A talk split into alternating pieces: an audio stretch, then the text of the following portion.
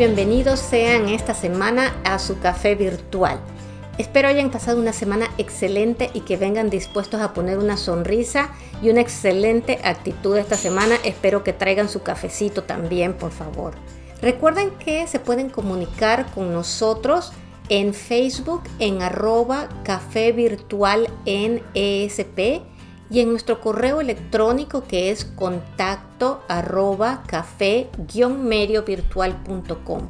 Nos pueden escuchar en las plataformas de mayor audiencia como Café-Medio Virtual por Rocío Cabrera en Anchor, Spotify, Apple Podcasts, Google Podcasts, Breaker, Radio Republic y Pocket Cast.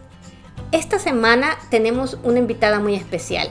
En el equipo de Café Virtual estamos Ian y yo, Rocío Cabrera, y tenemos a una invitada que para mí es muy especial porque las conozco desde hace muchísimos años. La conocí en Monterrey, México, cuando estudiamos juntas. Y sin embargo, eh, Marta, que es nuestra invitada, Marta Guadalupe Dávila, eh, venía de una carrera de nutrición y después de encontrarle, conversar con ella por mucho tiempo, me, doy cuenta que, se ha movido de la nutrición y se ha ido hacia otras áreas y tiene eh, un mundo de, de maestrías y es la persona que el día de hoy nos va a conversar un poco, vamos a entrar en, el mecanismo y la conversación de la psicoterapia. Yo sé que les va a encantar este tema. Marta tiene una familia hermosa, tiene un carácter afable, se van a reír mucho. Se las voy a presentar con todo el corazón para que sepan de quién habla, estoy hablando. Y ella es Marta Dávila Moncada. Marta se desempeña como psicoterapeuta gestalt. Marta vive en Saltillo, Coahuila. Cuenta con diferentes especialidades, atiende de forma personal, en pareja, en grupo, dentro de México y en el extranjero. Asimismo, ha investigado un camino gestáltico hacia la pertenencia de la persona trans en sesiones grupales por más de dos años. Ha participado como docente del Instituto Humanista de Psicoterapia Gestalt en Monterrey, México Cuenta con una experiencia de más de 20 años en desarrollo organizacional, con grupos en diferentes empresas enfocadas en la colaboración de equipos multidisciplinarios y a la obtención de resultados, utilizando como herramienta la escucha activa, fenomenología y el ensanchamiento de conciencia. Ha desarrollado programas enfocados a la humanización del personal dentro del ramo empresarial es consultora certificada en la norma de consultoría general y en competencia laboral por el Consejo Nacional de Normalización y Certificación de Competencias Laborales. Además cuenta con los siguientes estudios y grados. Tiene la licenciatura en, nutrición, tiene una maestría en ingeniería de alimentos, tiene una maestría en desarrollo humano, tiene una maestría en psicoterapia gestalt, especialidad en gestalt, entre otras especialidades en parejas desde la mirada gestáltica, especialidad en frontera de contacto, especialidad en experiencia adictiva, especialidad en diseño, impartición de cursos presenciales, especialidad en sensibilización de grupos, que les diré, Marta está, es demasiado especial. Así que en este momento les voy a presentar con todo el cariño del mundo a Marta Dávila. Marta Déjame que Ian entre y que nos dé la bienvenida eh, para el grupo de café virtual y luego quiero que nos hables, te presentes con el grupo de café virtual y que nos cuentes un poco cómo te fuiste de la nutrición hacia el desarrollo humano, psicológico y todo esto. A ver, Ian, ¿cómo estás? Hola Rocío, amigos, eh, Marta, un gustazo tenerte aquí en Café Virtual. Ahora sí que los he tenido abandonados, pero ya saben uno que es un hombre responsable en esta pandemia, pues hay que trabajar. Este, pero ya los extrañaba, ya estoy aquí dándome un tiempecito para estar con ustedes. Y bienvenida Marta por acá, vamos a vamos a reírnos este día, ¿verdad? Muchas gracias, Ian. Marta, dinos, preséntate con nuestro público de café virtual y explícanos o sea, cómo, cómo nacieron todos estos cambios. Y fíjate, siempre me gusta preguntar esta parte porque pueden haber jóvenes escuchándonos, puede haber gente en ciertas carreras y que tienen ciertas inquietudes y que a veces, bueno, uno piensa que uno ya estudió cierta cosa y como que no te puedes mover hacia la otra. Y por eso me gusta tener personas que cambian de áreas para poder decirle a los que nos escuchan que siempre se puede, siempre se pueden hacer cambios, sobre todo cuando nos llevan a lo que nos apasiona. Ay, pues muchísimas gracias. Primero que nada, muchas gracias por, por la invitación. Me siento, la verdad, bien halagada, bien, bien contenta de estar hoy compartiendo con ustedes.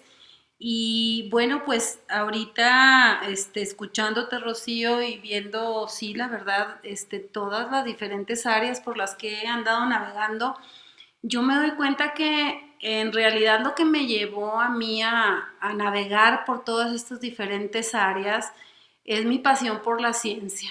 O sea, en realidad a mí me, me llama mucho la atención el cómo todos nosotros los seres vivos podemos eh, movernos, podemos caminar, podemos hacer lo que necesitamos sin, sin, hacer absolutamente nada, es decir, todo lo que es la fisiología, todo lo que es la bioquímica, todos estos procesos internos que se dan sin que nosotros tengamos que hacer nada, la verdad que siempre se me, hace, siempre se me ha hecho algo pues maravilloso, maravilloso. Entonces, saliendo de la carrera de nutrición, yo sentía pues que ya conocía algo con respecto al ser humano y su funcionamiento, el organismo, cómo funcionaba.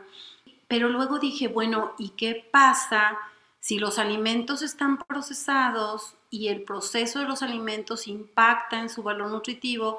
En realidad, ¿con qué me quedo yo, yo este, de esto que estoy obteniendo? Entonces, pues ahí fue donde tuve la fortuna, Rocío, de conocerte en la maestría de Ingeniería de Alimentos.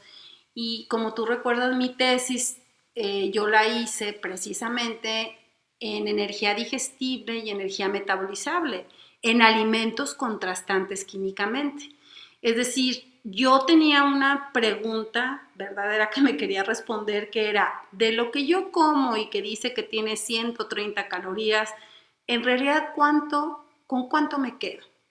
¿Y qué tanto impacto tiene el que combine un alimento con otro? Es decir, no es lo mismo si consumo brócoli con carne, así consumo queso con carne, porque pues las proteínas de alto valor biológico están en el queso y en la carne, y si consumo la carne con el brócoli, pues el brócoli tiene muy bajo valor biológico su proteína, es muy alto en fibra, y entonces el resultado va a ser diferente. Entonces fue maravilloso, fue algo que me dio muchísima luz para luego el camino de, que emprendí, que fue la consulta nutricional privada. Estuve durante muchos años en la consulta privada, pero ahí también tuve la suerte de que hubo gente que acudía a la consulta que estaba en la industria, trabajando en la industria, de diferentes tipos de industria, y me pidieron asesoría para los servicios de alimentación. Entonces, bueno, ahí yo decía, bueno, pues ya conozco el ser humano, el organismo, cómo funciona, ya sé que si está procesado impacta así o asá. Hasta ya había una parte, ¿no? Que, que, ya estaba completa. Pero al, al, empezar a trabajar en la industria, eh, ahora sí que a nivel industrial, empezar a brindar alimentación a nivel industrial, servir, por decir, 8,000 platillos, en un turno, ¿sí? A personas que tenían únicamente 30 minutos para comer. Fue verdaderamente un reto porque, porque para mí era como un shock el decir, bueno, es que todos somos diferentes, tenemos diferentes actividades, tenemos diferentes necesidades. Y sin embargo la industria a mí me solicitaba todos iguales. Nadie puede ver que es diferente de otro. O sea, porque unos, ¿cómo les vas a dar a unos una cosa y a otros otra? Eso fue, yo creo, este Rocío, lo que me llevó a, meterme en este mundo del desarrollo humano y más integral del ser humano, porque me empecé a dar cuenta que no solamente era lo que comíamos, ¿verdad? Sino que también la persona que está trabajando ocho horas al día, pues tiene algo más que eso, o sea, busca la trascendencia. Y yo me empezaba a preguntar, ¿en realidad será feliz la persona que está trabajando aquí estas ocho horas con lo que está haciendo. Y fue ahí que dije, no, yo, o sea, ya tengo todo esto, pero necesito meterme un poquito más en lo que es la parte emocional y la parte racional, conocer más al ser humano. Y fue así que, que decidí pues estudiar la maestría en Gestalt la maestría en Desarrollo Humano y bueno, pues lo que hemos platicado. Te fuiste de la nutrición a la parte más fácil que es la mente humana. Así es, dije, bueno, a ver, y ahora la mente y las emociones, Rocío. O Mm. sea, realmente, ¿qué, qué, qué me lleva a hacer lo que hago? Y si realmente lo que estoy haciendo me está haciendo feliz. Y si no me está haciendo feliz lo que estoy haciendo, ¿qué puedo hacer con eso? O cómo le encuentro también lo positivo a lo que estoy haciendo. Si ya estoy aquí, ¿qué de esto, con lo que tengo, con, con qué de esto puedo trascender? Viene eh, la otra pregunta. Tú hablas eh, de tu especialización en Gestalt. Para, los, para todos los que estamos en esto y para mí también, hasta que estoy contigo, no había, escu- había escuchado el término, pero me gustaría que nos explicaras cuál es la diferencia entre eh, la psicología o la psicoterapia Gestalt comparado con la tradicional. ¿Cuáles son los beneficios? O sea, cómo una persona que está ya escuchándonos entiende hacia dónde se tiene que ir. Pues mira, lo que te puedo decir es que lo que, lo que marca la diferencia aquí es el, el foco de atención. Es decir, en dónde ponemos el foco de atención. Si bien todos, todos surgimos, ¿verdad? De, de lo que es el psicoanálisis, es como tenemos ese tronco común. La terapia gestalt está basada en la teoría de campo y la teoría de campo nos dice que todos los elementos del campo o el ambiente en el que la persona está impactan unos a otros. Y no es que la persona esté en el campo, que es diferente, es la persona, es un elemento del campo y es impactada por los demás y los demás la impactan a ella. Y también nos dice la teoría de campo que todo está en movimiento, que todos los elementos están en movimiento. Entonces, desde ahí, pues eh, nosotros ponemos el foco de atención no solamente en la persona, Rocío, sino también en su contexto, en todo lo que está pasando alrededor de. Y algo también en lo que ponemos mucha atención es en la fenomenología. ¿Qué quiere decir esto? La fenomenología nos dice que nosotros no estamos para hacer juicios, no estamos para hacer suposiciones. Nosotros trabajamos con lo puramente con lo que observamos. Es decir, si tú estás en una sesión, por ejemplo, eh, de terapia con una persona este, gestaltista y tú empiezas, por ejemplo, a llorar, ¿sí? yo no voy a decirte, ¿sabes qué? Me doy cuenta que estás triste, porque eso ya es asumir que estás triste. Lo más que yo puedo decir es, veo que estás llorando. ¿Sí? ¿Qué significa esto para ti?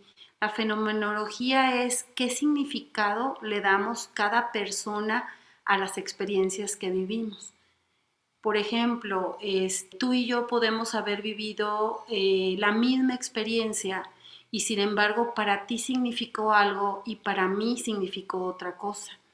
Entonces creemos que eh, tu fenomenología y la mía en la sesión terapéutica se encuentran y al encontrarse viene lo genuino y viene lo verdadero y ahí es donde está el crecimiento, ahí es donde está el aprendizaje y ahí es donde la persona puede elegir qué hacer o qué no hacer con su vida. Otra cosa importante en la terapia gestal es que nosotros no ponemos tanto énfasis o tanta atención en el contenido, en, el, en, lo que me estás diciendo. Nosotros utilizamos ese contenido de lo que tú estés platicando para poder observar cuáles son los procesos, cuál es la secuencia de pasos que tú das para estar como estás. Y como herramientas tenemos, utilizamos mucho el darse cuenta, la responsabilidad, y el presente. Trabajamos en el presente porque nosotros pensamos que la persona en su presente trae su pasado, trae cargando su pasado y su futuro también, porque si yo estoy ansioso de algo que va a suceder, lo traigo ahorita y la ansiedad se presenta en el momento. Entonces, por eso nosotros trabajamos en el momento, en el aquí y en el ahora. No somos consejeros, estamos en contra de dar consejos, Nosotros la verdad es que pensamos que las personas tienen muchas posibilidades y a lo mejor nada más han visto algunas, entonces ni pretendemos que las personas cambien, ¿sí? Nosotros creemos que el cambio es una decisión de, de la persona, pero lo que sí es que los ayudamos a que elijan qué hacer, ¿sí? Esa sí es nuestra labor, es, es ayudarlos a que elijan qué hacer, pero ellos deciden qué hacer. Inclusive pueden decidir no cambiar, ¿sí? Pero que por lo menos se den cuenta de qué es lo que está pasando, porque eso, eso ya es un punto positivo, o sea, no vives el presente desde un punto de vista de no saber por qué reaccionas de una cierta manera. En el momento en que lo descubres, por lo menos ya lo sabes y ya decides si lo toleras o no lo toleras, ¿no? Exacto, y al menos sabes que, que como todo es experiencial, o sea, todo, todo se vive ahí en, en la sesión de manera en la experiencia, no es un diálogo en el que yo nada más te estoy dando consejo, hazle así, hazle así. Tú eres el que te das cuenta y tú eres el que decides cambiar o no, o hacer una cosa u otra, tiene mucho valor, porque a lo mejor en ese momento te das cuenta, pero no tienes el valor de hacer el cambio, pero al cabo del tiempo en algún determinado momento vas a decidir o vas a tener el valor de hacerlo y lo haces, pero lo haces porque tú decidiste hacerlo, no porque te aconsejaron hacerlo. ¿Verdad? Y ese es un movimiento eh, muy importante porque nosotros este, creemos que el awareness es muy importante, o sea, que, elijas con todo tu organismo, no nada más con, con tu raciocinio, no nada más con la razón, sino que te dice tu organismo, creemos que el organismo tiene sabiduría, sabiduría organísmica y te dice que necesitas. Las emociones están para avisarnos, para decirnos, para orientarnos y decirnos qué hacer, pero pues estamos muy acostumbrados, Rocío, a no hacer caso a las emociones, porque no es bien visto, porque este, no es adecuado, porque a lo mejor en mi casa me enseñaron que estar enojado está mal, y entonces no sé poner límites. Bueno, es que venimos en unas generaciones en donde toda la vida se nos dijo que había que controlar las emociones y esconderlas y tener cara de, eh, como le dicen, el poker face, o sea, porque solamente así llegabas a las grandes alturas y a los grandes puestos y, al éxito, ¿no? Claro. Las cosas empiezan a cambiar y qué bueno, claro, no significa que todo el mundo se va a tirar ahora en la compañía y va a hacer este, un tremendo tantrum, como quien dice, o a ponerse a llorar para expresar las emociones, pero formas de alguna manera eh, aceptar que están allí y que existen, ¿no? Y que son reales. Aunque a veces pienso que faltará, porque hablamos de todo esto, pero en el medio laboral me parece que todavía falta mucho para que se acepten que, todavía existen las emociones y que es válido tenerlas, ¿no?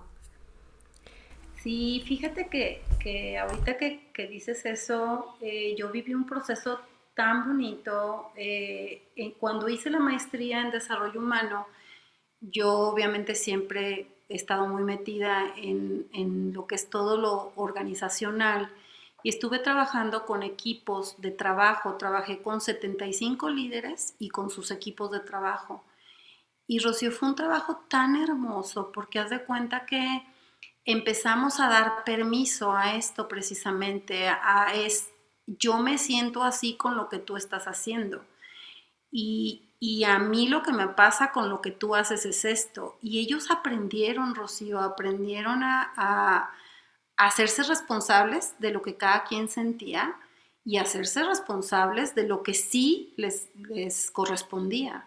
Entonces, es un trabajo como muy detallado, como muy minucioso, no es rápido, es un proceso lento, pero creo que cada vez más las empresas están dando cuenta que, que no podemos hacer como que no pasa nada. Las personas sentimos y necesitamos expresar lo que sentimos. Y obviamente, nada más hacernos responsables también, porque no voy a culparte yo a ti, Rocío, de que tú hiciste esto o aquello y yo me sentía así es yo soy responsable de lo que siento, porque mi mundo de significado me hace, me hace que yo me sienta así, pero el responsable de lo que siento soy yo y nada más yo. Las otras personas no tienen responsabilidad en ello. Entonces es una línea como muy delgadita, ¿no? Porque como que tendemos a culpar al otro de lo que, no, de lo que sentimos o de lo que nos pasa. pero es, es muy padre porque es también trabajar en la responsabilidad. Marta, por ejemplo, eh, tú estás en el área de la gestal, pero una persona que está allá afuera que de repente siente que necesita ayuda de algún tipo, o tiene un hijo, una prima o alguien que necesita ayuda, ¿cómo decide a quién o a qué tipo de psicoterapia o cuál es ese primer paso a dar? Eh, eh, si hay tantas ramas, o sea, el clásico de que algo sucede y te dicen, no, pues ve con un psicólogo o consigue una terapia. Eh, cómo guiar a esa persona eh, o por qué irse a la gestalt. Ok, mira Rocío, pues yo lo que creo es que este, em, en la psicoterapia, si tú acudes a, a una psicoterapia, por ejemplo, a mí me llega una persona con algún tema a tratar, y en, ese, en esa sesión yo me doy cuenta que la persona tiene, por ejemplo, una psicopatología que requiere ser tratada por un psiquiatra, como una esquizofrenia, como una bipolaridad, como diferentes patologías. Entonces, este, es mi deber decir, bueno, sabes qué, vamos a ver tus temas de vida existenciales, lo que te está pasando, ¿sí? Aquí en la psicoterapia y vas a tener que acudir con un psiquiatra porque quizá necesites algún tipo de medicamento, es decir, no está peleada una cosa con la otra. Yo creo que aquí lo importante es que la persona con la que acudas tenga la ética para decir, ¿sabes qué? Esto sí me compete a mí, esto sí puedo yo tratar con esto. Y esta parte, pues no, esta parte la vamos a, a tratar de manera integral con un, e, con un equipo que ayude a que la persona pueda salir adelante. El chiste es tomar la, decisión de que uno necesita a lo mejor ayuda profesional, pues por si traes telarañas mentales. Así lo veo. Sí, fíjate que yo veo mucho, lo que yo les puedo compartir es que lo que yo veo mucho este, son temas existenciales, eh, como que las personas, de repente hay etapas en, en nuestra vida en la que nos estamos preguntando si donde estoy y con quién estoy es lo que verdaderamente me hace feliz o cuál es mi lugar en este mundo, o sea, ¿para qué estoy aquí? ¿Qué es lo que estoy haciendo? A veces emprendemos labores, hay familias, por ejemplo, de de que el papá es médico y el hijo es médico y el nieto es médico y pues resulta que el nieto quiere ser ingeniero, no quiere ser médico, pero ¿cómo le dice al papá que no quiere estudiar medicina si en la casa todos son médicos? O sea, este tipo de cosas generan a veces, te simbran en la vida y dices, es una cuestión existencial, es yo no quiero estar aquí, pero todo mi entorno me dice que esté aquí, pero en realidad yo no estoy feliz aquí. Entonces, yo creo que es el tema del existencialismo y el dónde es mi lugar y para qué estoy aquí es muy, ¿qué te diré? Se presenta mucho, se ve mucho en la psicoterapia. Marta, y, y bueno, que a veces no tiene que ser, ah, eh, yo creo que cuando hablamos de momentos existenciales, yo creo que todos nosotros en algún momento de la vida tenemos esas etapas y te decía, o sea, yo por lo menos eh, siento que estoy en una etapa en mi vida en este momento en donde eh, empiezo a, buscar respuestas que pensaba que yo tenía anteriormente o, encontrarme en un momento exacto en mi vida, en este momento en el que de repente siento que no tengo un rumbo fijo. Y, y el punto a veces es aceptar que no tiene nada de malo tenerlo y al contrario que uno que, que sería bueno poder encontrar a alguien que te ayudara a encontrar esas dudas porque pues para qué seguir cargando más tiempo con esas dudas, ¿no? Si las puedes aclarar, ¿no? O sea, no tiene nada de malo. Eh, a diferencia de otros años cuando uno tenía esto, básicamente te decían déjate de cosas y, sigue en lo que estás. Camina. Eh, exactamente, o sea, camina, déjate tonterías, ¿no? Es lo que te decían. Eh, pero realmente no, o sea, si tú no consideras que es una tontería, si para ti es importante, pues busca la forma de, obtener respuestas porque probablemente eso te hace más feliz. Hay una clave en esto, Rocío, que yo creo que es lo que nos debe de mover, es realmente detenerme en el camino y darme cuenta si lo que estoy haciendo me está haciendo feliz. Hay una clave, o sea, realmente, porque si tú estás contento con lo que estás haciendo, verdaderamente, pues no vas a ir a acudir a alguien que te ayude a encontrar tu lugar. Pero generalmente cuando acudimos a psicoterapia es porque ya, ya tratamos por un lado y por otro y a pesar de que la receta que nos dieron de cómo debe uno salir adelante en la vida, la seguimos al pie de la letra, pues resulta que no me está dejando nada más que un vacío. Y entonces, yo creo que esa es la clave. Eh, y, y, sí, como tú dices, Rocío, es importante detenerte y tomar, y tomar decisiones. ¿Sí? Hay N posibilidades que posiblemente no estás viendo y que sí están ahí, porque como no nos detenemos, andamos todos corre y corre. Y con la prisa nos vamos dejando de lado. Pero pues al final a lo que venimos aquí es a ser felices, ¿no? A, que lo que hagamos nos haga sentir satisfechos con lo que estamos haciendo. Esa creo yo que es la, la, clave, el sentir que venimos a ser felices y a buscarla, ¿no? Marta, eh, ¿tú crees, pregunta, tú ahorita que tú has estado teniendo sesiones con, con este, personas que están ahí contigo, ¿crees que esta pandemia ha venido a mover más justo esa parte ahorita eh, de, de qué estoy haciendo aquí? O sea, ¿crees que esta pandemia ha ayudado a destrabar este pensamientos de personas o al contrario ha sido como menor? ¿Tú, tú qué piensas que ha hecho esta pandemia?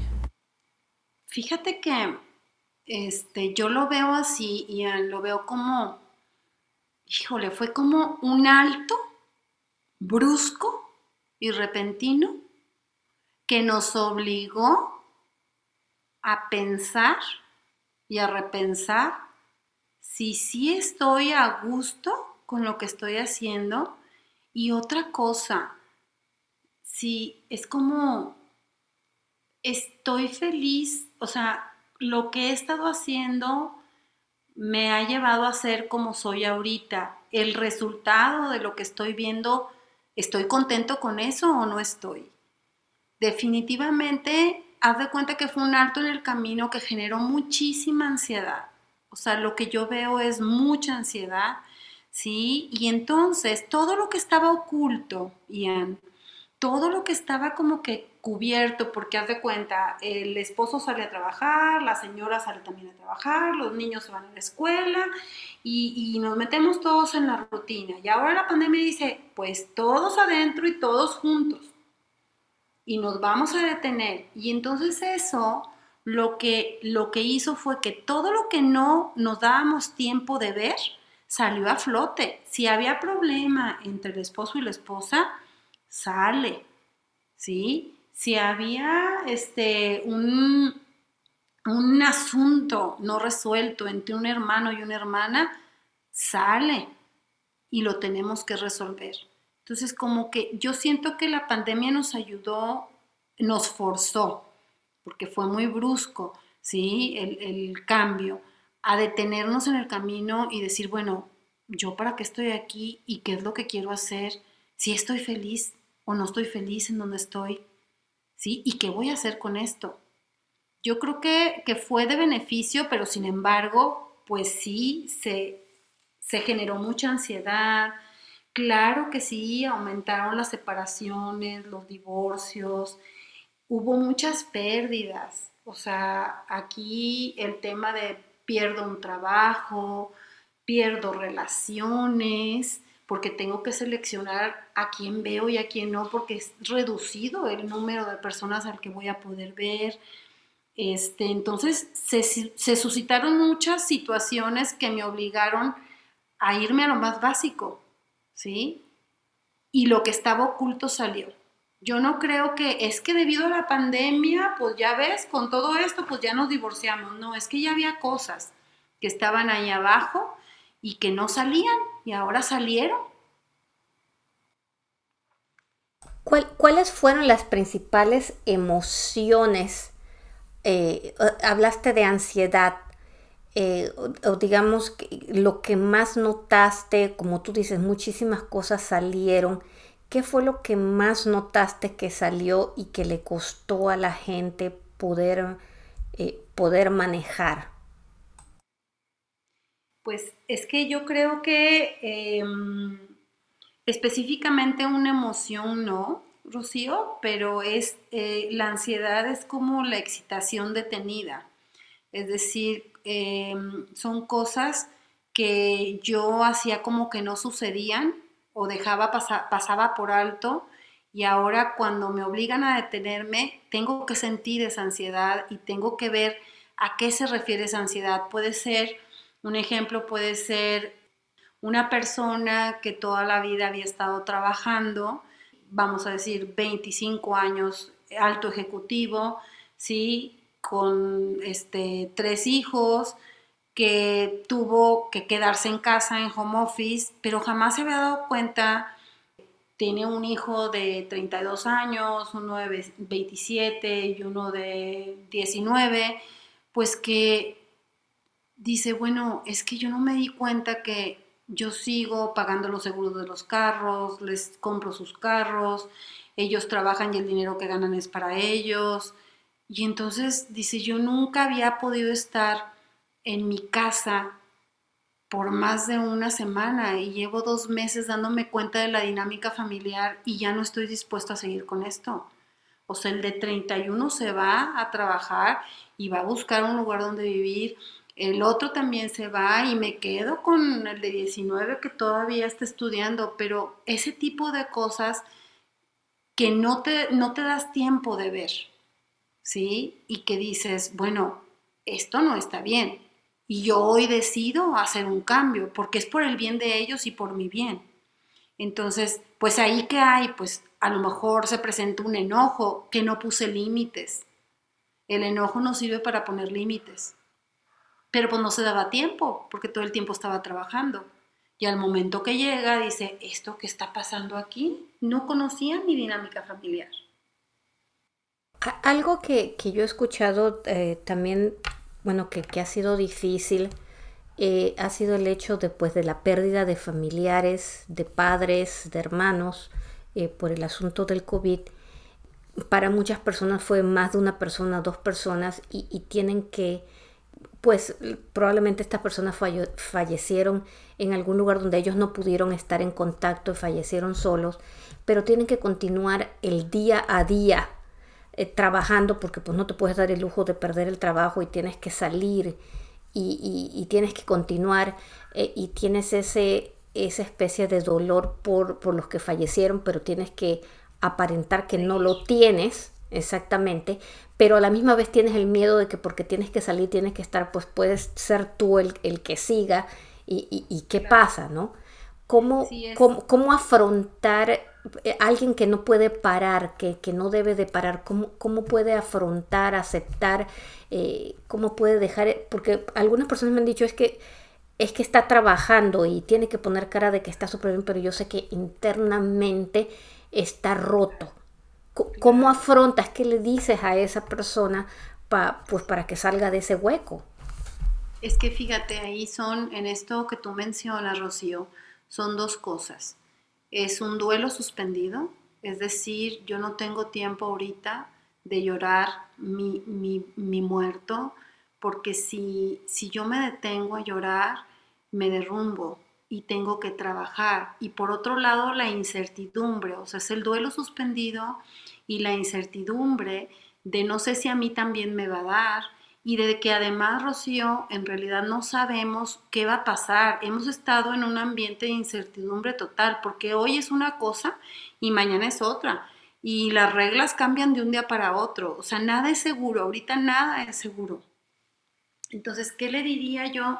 Es que es estoy consciente de que hay algo que tengo que tratar y tengo que acudir a una psicoterapia, a un, a un buen amigo, a un, a un encuentro verdadero donde yo pueda sentir mi tristeza. ¿sí? En algún momento lo voy a tener que hacer, porque está suspendido, pero en algún momento lo, lo voy a tener que hacer, Rocío. ¿Por qué? Porque si no lo hago, la tristeza nos obliga a retirarnos del lugar para vivir nuestra, nuestra tristeza y encontrar nuestro lugar en el mundo. Las emociones nos sirven, nos orientan para que hagamos lo que tenemos que hacer. Entonces, esta tristeza, ¿sí? La tienes que vivir en determinado momento, porque si no la vives, la tristeza se puede transformar en una depresión. Entonces, ¿qué diría yo? Si estás consciente que estás con un duelo suspendido, es importante que en algún momento te des la oportunidad de tratarlo, ¿sí? de, de exponerlo, de sacarlo. No lo puedes eternamente dejar ahí suspendido, ¿sí? Y la incertidumbre también, la incertidumbre que estamos viviendo este, todos en este momento. Ahorita que estabas diciendo, Marta, lo de la tristeza, me hiciste recordar, eh, seguro has visto esta película que se llama Intensamente.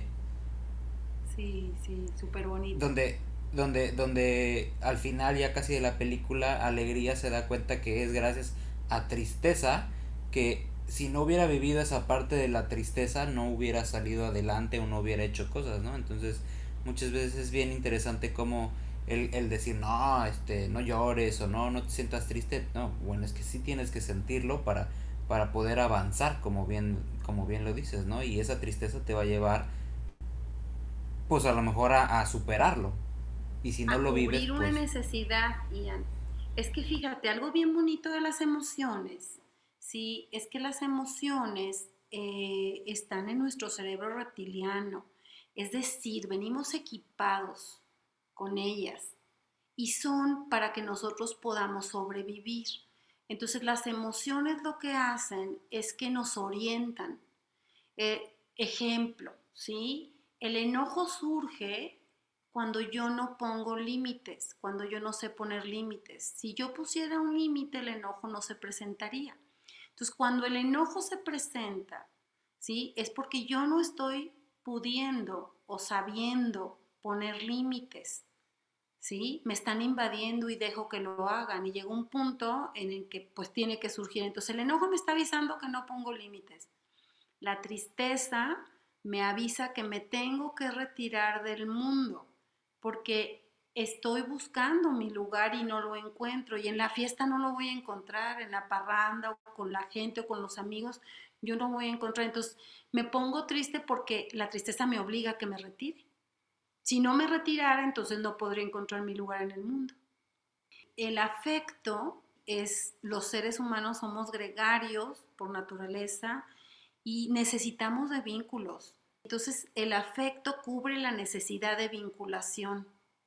Tenemos, por ejemplo, esta idea de que, de que el sexo es una necesidad y en realidad el sexo no es una necesidad en realidad es que el sexo este, es una forma de vincularme. La necesidad que está atrás del sexo es la vinculación. Pero si yo no me doy cuenta cuál es la verdadera necesidad, me voy con la finta y entonces creo que teniendo sexo voy a estar bien feliz y resulta que lo que me queda es puro vacío. Entonces, eh, las emociones son maravillosas, no podemos bloquearlas, no es sano bloquearlas. Es como una antenita, les digo yo, como una antenita parabólica que, que me dice para dónde darle y qué necesidad, me está diciendo qué necesidades tengo. El punto es controlarlas, ¿no? O, o, aparent, o sea, vamos, no ocultarlas, pero saber cómo afrontarlas para, para que no tengas estallidos en todas partes, ¿no? No ser esclavo de ellas. Fíjate, ¿Mm? ¿Perdón? No ser esclavo de tus emociones? Fíjate que no me gusta la palabra controlar. Más que controlar, yo diría, el punto es sentirlas. Sentirlas para darme cuenta que necesito. Y entonces yo decido si en ese momento puedo cubrir mi necesidad o no. Pero me doy cuenta. Es decir, yo les voy a poner un ejemplo. A mí me encanta ir a la montaña. ¿Sí? Es mi pasión. La montaña a mí me vitaliza, me pone muy feliz, me pone muy alegre y la alegría es una emoción básica. Entonces yo sé que yo me vitalizo yendo a la montaña. El contacto con la naturaleza a mí me da energía, me vitaliza. Pero pues de repente pasa un año y no voy a la montaña. Y entonces, ¿qué está pasando? Que yo no estoy cubriendo una necesidad básica, que es la de obtener energía.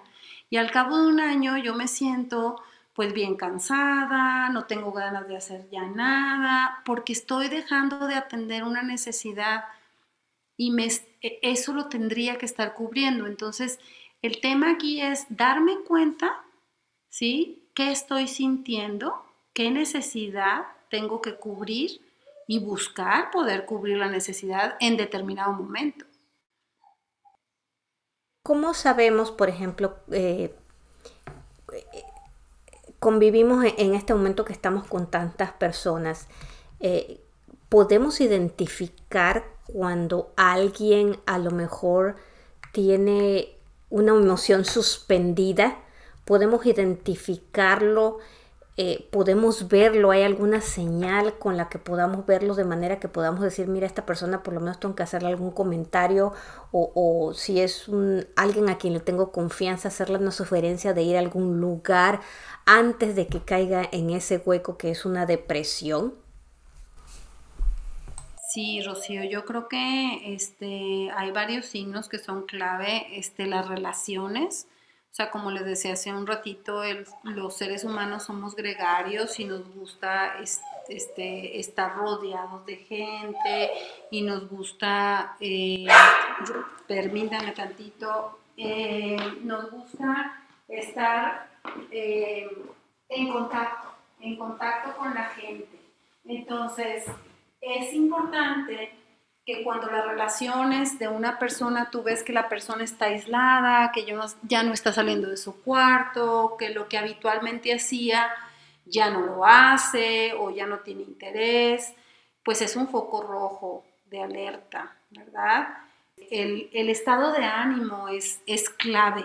Yo creo que nosotros sabemos cómo son las personas que están a nuestro alrededor los cambios, los cambios en, el humor, en el estado de ánimo, son un foco este, de alerta para nosotros decir, ¿sabes qué?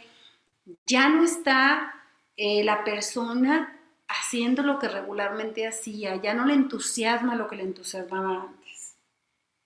Ese sería un, un yo creo que un, pues una llamada, ¿no? Para decir, ¿sabes qué? Necesita ayuda a la persona ya no es tristeza, ya a lo mejor es depresión. Sí, y ya está en un grado más profundo. Así es, y en la depresión, eh, la tristeza es una emoción este, que es de desarrollo, nos ayuda, nos ayuda a desarrollarnos, a crecer, ¿sí? Pero la depresión es un sentimiento de deterioro, donde ya no me va a llevar a nada bueno. Entonces, por eso es que necesito ya pedir ayuda. Oye Marta, ¿y cómo ves el tema de los niños en esta pandemia? O sea, ¿estás de acuerdo que han vivido muchos cambios y son unos seres emocionales que ellos sí no tienen filtro? O sea, si se sienten tristes, te lo dicen, si son eufóricos, están eufóricos. O sea, este tipo de terapia que tú das, el tipo gestal, también está bien como para niños o, sería mejor un approach diferente ¿Cómo, cómo ves fíjate que es, este es um, muy bonito poder eh, atender a los niños. Lo que yo he visto eh, ellos sí la verdad es que, bueno, yo no puedo decir que un grupo de edad u otro ha sido más o menos afectado. Lo que te puedo decir es que eh, para los niños la parte de la socialización es muy, muy importante. Y he tenido este, niños en terapia que al regreso, ahora clases, ya a este sistema híbrido, que estamos aquí en México, que van unos días y van por grupos, este, les está generando muchísima ansiedad porque estuvieron un año aislados y lo, el sentimiento es como, es un volver a empezar, porque tenía ciertos amigos con los que ya era muy íntimo y ahora regreso y todo es diferente. Y entonces eso me genera incertidumbre y me genera ansiedad. O sea, hay niños que, que presentan mucha ansiedad en el trayecto de casa a clase, que no quieren llegar, porque les da muchísimo temor el, pues el no saber a qué se van a enfrentar. Entonces, la parte social es en la que tenemos que trabajar y es en lo que se trabaja precisamente la terapia.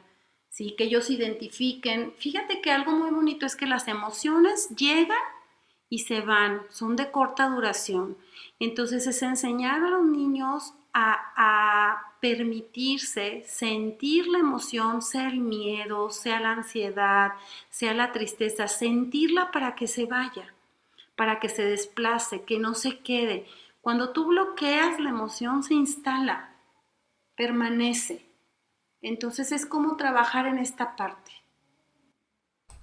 Eh, fíjate que, me sorprende mucho lo que dices porque yo hubiera pensado, creo que como decía Ian, que la parte difícil estaba en cuando estaban en la escuela todos los días, todos los días, y de repente los encerraste y lo dejaste sin los amigos y todo lo demás.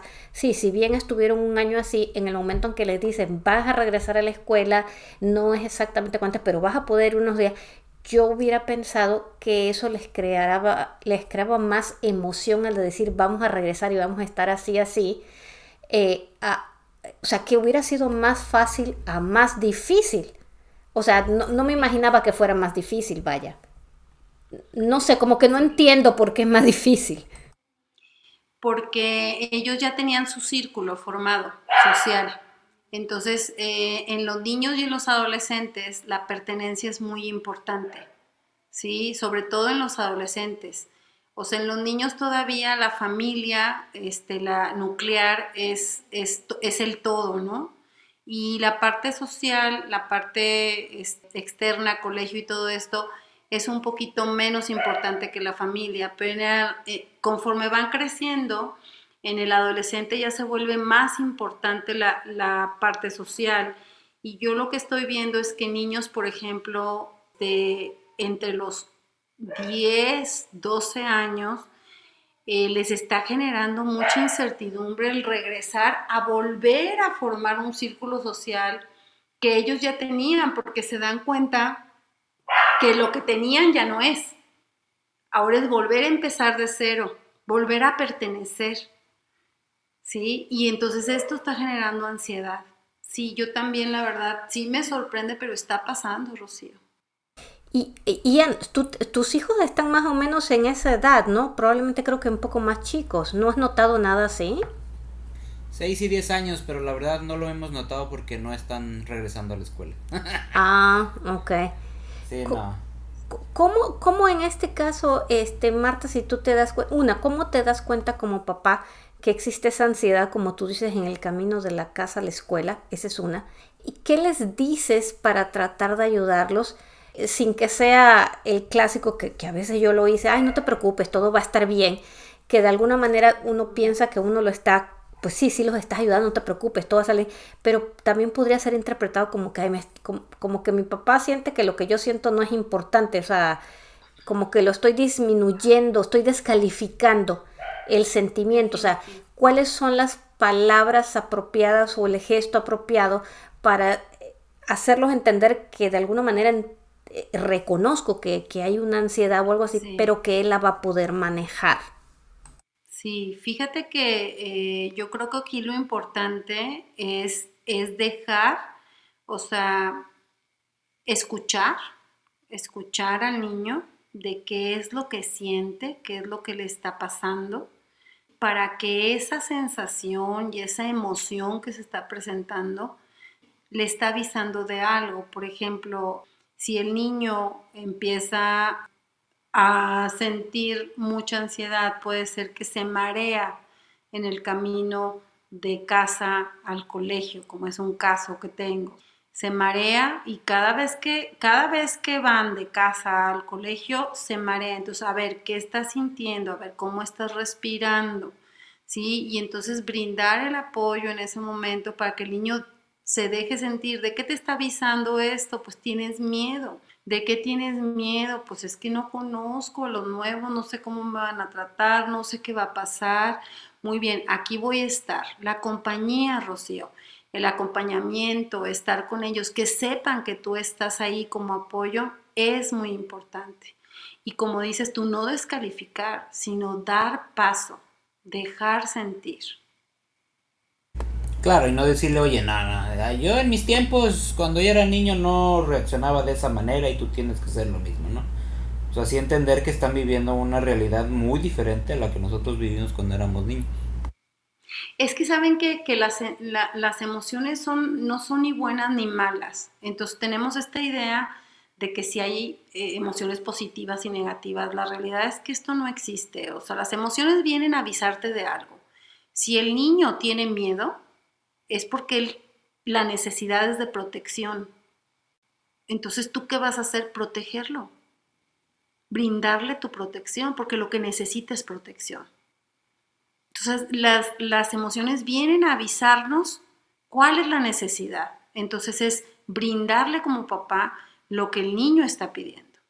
¿Qué otro tipo de, de así como este caso, te has encontrado ahora, porque yo creo que tenemos dos etapas. La primera etapa esa en donde pues agarraron y nos encerraron a todos, ¿no? O sea, vino la pandemia y entonces el estrés de cómo trabajamos en casa con todo el mundo y toda la cuestión, eh, si nos quedamos, no nos quedamos sin trabajo, cómo sobrevivíamos. Ese ha sido todo un año, básicamente el 2020, inicio del 2021.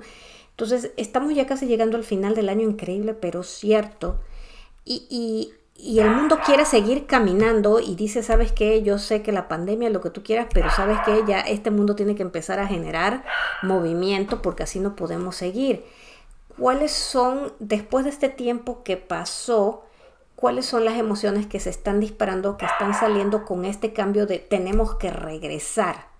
Porque yo algo que he notado en lo particular eh, eh, en estos días es que a pesar de que digo, sí voy a salir, sí siento un miedito a salir a lugares, a pesar de que tengo que hacerlo, a lugares eh, muy eh, llenos de gente donde sé que me voy a encontrar algunas personas, tengo que reconocer que me ha dado, eh, que, me ha dado un cierto miedo, ¿no? Claro, claro, Rocío, es que este, yo creo que lo que está presente y constante en este momento, es la incertidumbre, ¿verdad? Eh, yo creo que todos, todos la estamos sintiendo, porque nada de lo, o sea, la base que yo tenía como esto es así o así y así va a suceder, haz de cuenta que se desmoronó. Es como si nos hubieran movido el piso, ¿sí? Como si el piso estuviera de cristal y voy pisando y no sé si me va a aguantar o no va a aguantar o me van a cambiar la jugada.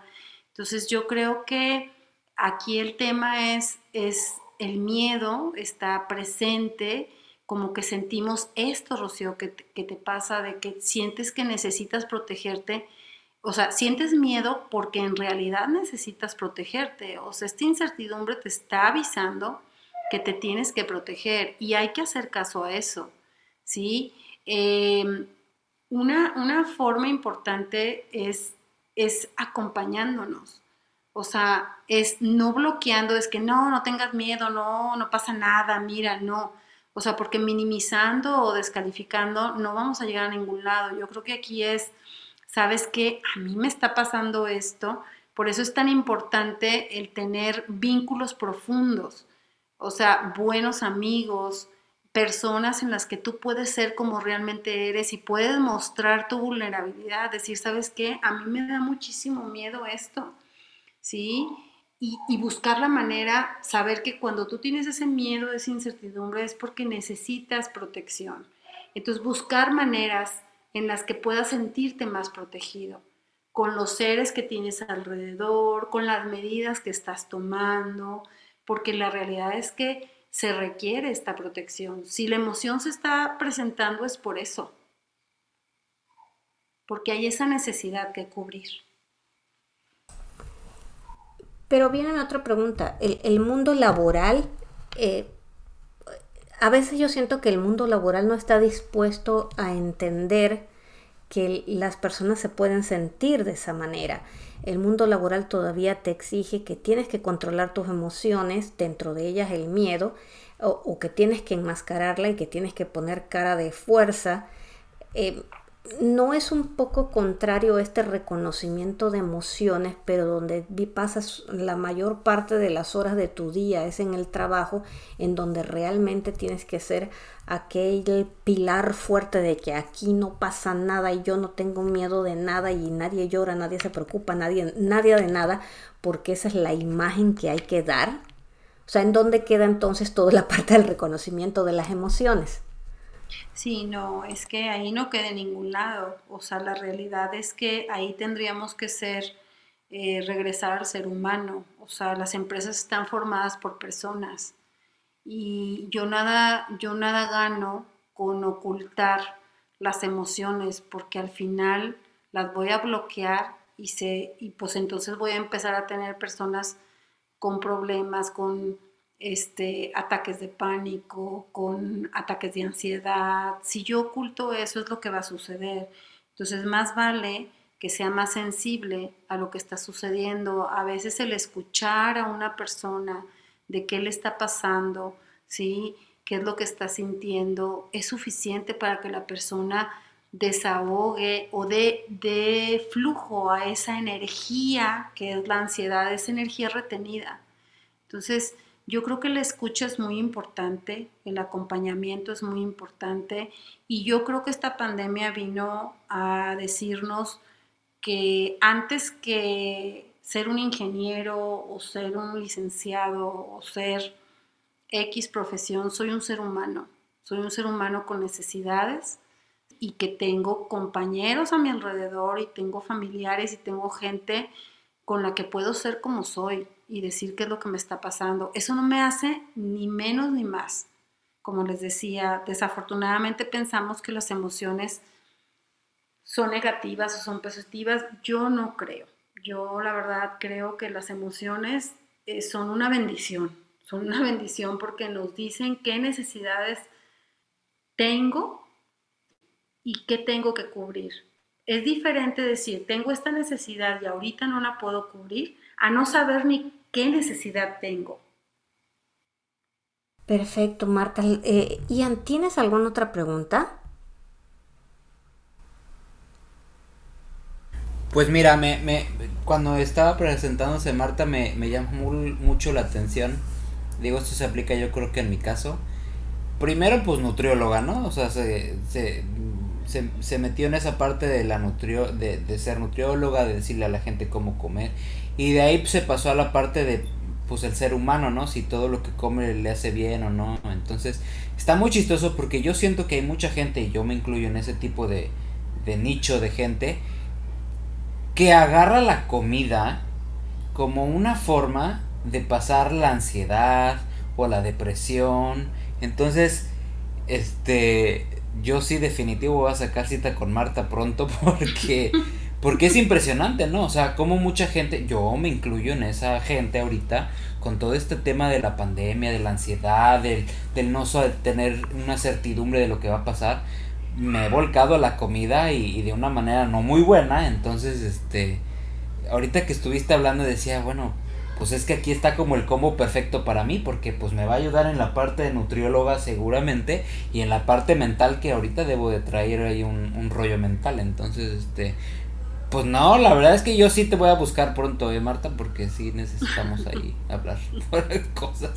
Y, y muy interesante, digo, yo ya había escuchado, en algún momento había tomado creo que un curso donde hablaba de las emociones y, y cuán importante es el, el, escuchar nuestras emociones que, que nosotros como seres, eh, pues sí, sobrenaturales, y lo queremos ver así, o sea, con una parte divina, pues las emociones están para marcarnos los caminos que debemos de tomar y hay que hacer eh, muy claros en, en escuchar las emociones, ¿no? En, en a ver este sentimiento que me está tratando de dar a entender o esta emoción que me está tratando de decir y en base a eso tomarlo como un camino pues para para llegar a eso que allá arriba los que creemos verdad nos están indicando no es como que las emociones muchas veces es la forma en la que Dios te, te se comunica contigo para decirte no no es por aquí es por acá vente por acá pero pues luego pues no le hacemos caso a las emociones y ahí es donde vienen los problemas por quererle hacer caso más bien al, al, al cerebro, ¿no? A la parte de la razón.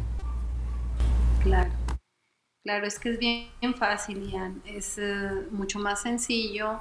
Este, yo creo que es tan importante la razón como las emociones, pero desafortunadamente en, estos, en, en esta época le hemos dado un peso tan, tan grande a la razón, al deber ser, a, cómo, la imagen de cómo debemos ser, que hemos dejado como esta parte de las emociones muy pequeñita y lo que yo platico tanto con mis colegas como con mis pacientes es, es que el organismo es maravilloso, tiene su sabiduría, ¿Por qué no escuchar todo mi organismo? ¿Por qué nada más mi cabeza? ¿Por qué tiene tanto peso?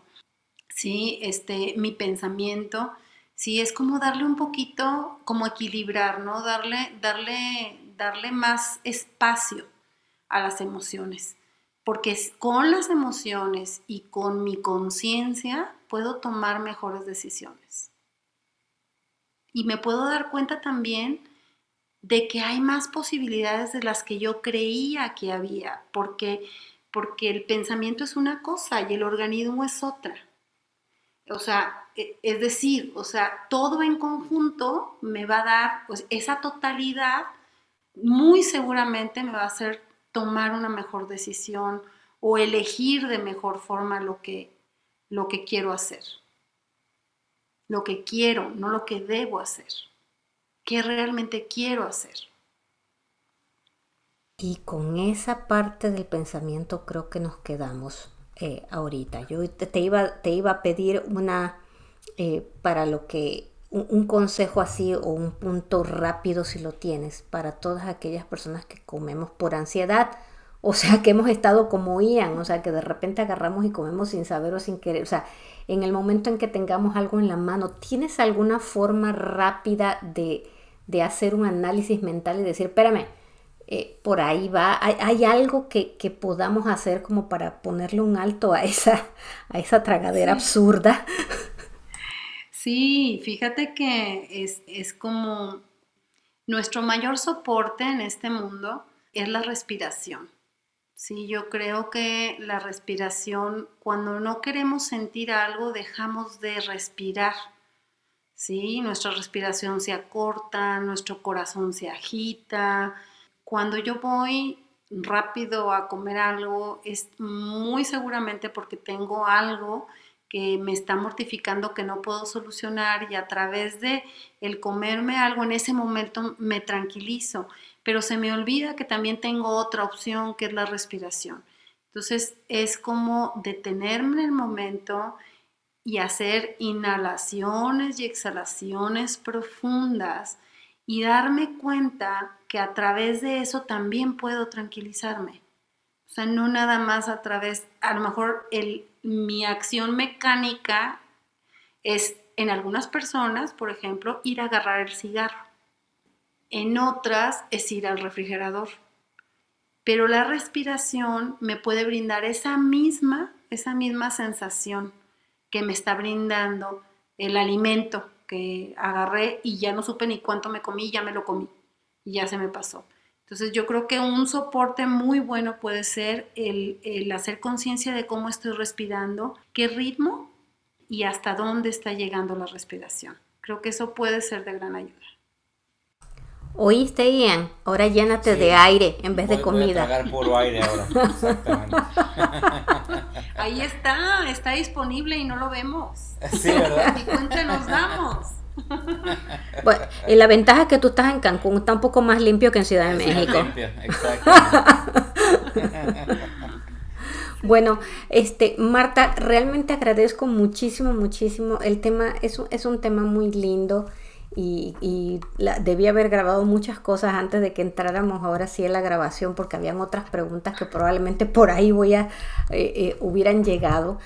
Em, muchísimas gracias por, por, por, tocar el tema. A lo mejor en algún momento regresamos a la parte de nutrición porque esa parte que hablabas en el principio entre las mezclas adecuadas eh, de los alimentos, yo creo que es algo que a todos probablemente nos interesa un poquito conocer, por lo menos a mí sí me interesa. Compártanos tus redes sociales, compártanos un poco eh, el tipo de, terapias que ofreces en Saltillo, cuándo, cómo te pueden encontrar las personas que te hayan escuchado y que tengan, estén interesadas en, contactarte. Claro que sí, Rocío. Mira, eh, me pueden encontrar en Instagram en arroba Dávila 8630 o en WhatsApp en 844-122-6444 y en el otro WhatsApp que es 844-504-6955. Y bueno, pues la verdad, eh, muchísimas gracias por este espacio. Me quedo muy agradecida y muy contenta de haber estado con ustedes el día de hoy. Gracias, gracias. Hasta luego, hasta pronto. A ti, Marta.